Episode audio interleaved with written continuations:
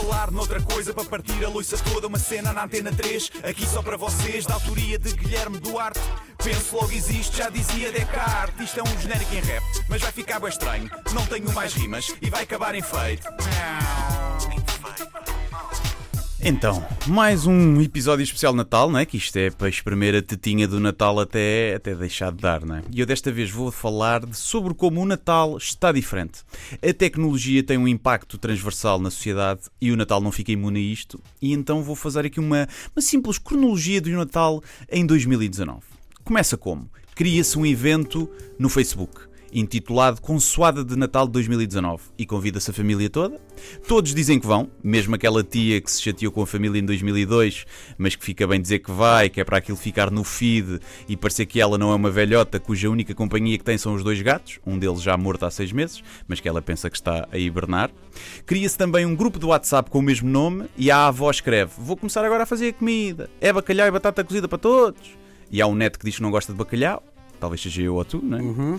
Há outro que diz que é vegan, há outro que diz que é intolerante ao glúten, há outro que diz que comer peru é mais sustentável para o ambiente e a avó sai do grupo, não é? Já não está para aturar aquela.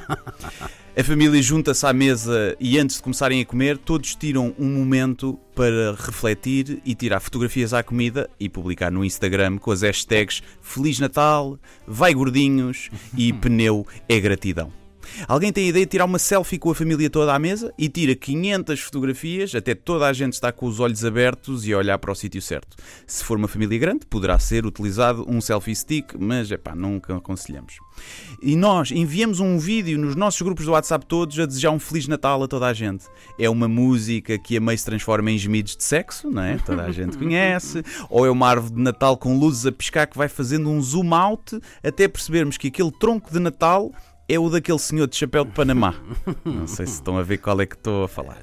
Hum? Não? Quero tirar da, da imagem rapidamente. Mas é isso, minha- com luzinhas à volta. Bom. E percebemos que enviámos para o grupo da família. Ah, sorte que a nossa avó já tinha saído do grupo, não é? E vê mal. Vê mal, exatamente. E nesta quadra podemos, não podemos esquecer quem mais precisa e temos de ser solidários. Por isso vamos todos ao Facebook deixar um like e um amém na foto de um sem-abrigo ou de uma criança com sida e fome. E pronto, está feita a nossa solidariedade de Natal. As crianças guincham a perguntar quando é que chega o Pai Natal para abrir as prendas e os pais passam-lhes os telemóveis e os tablets para as mãos e faz um silêncio agradável. Nisto chega ao Pai Natal, que afinal é o Nuno Agonia, e diz que está na hora de fazer o unboxing das prendas. Há um primo influencer que nos oferece envelopes com o seu código de desconto da Prozis e há uma prima modelo do Instagram que diz que para recebermos a prenda dela temos de seguir o perfil e comentar e tagar as amigas três vezes.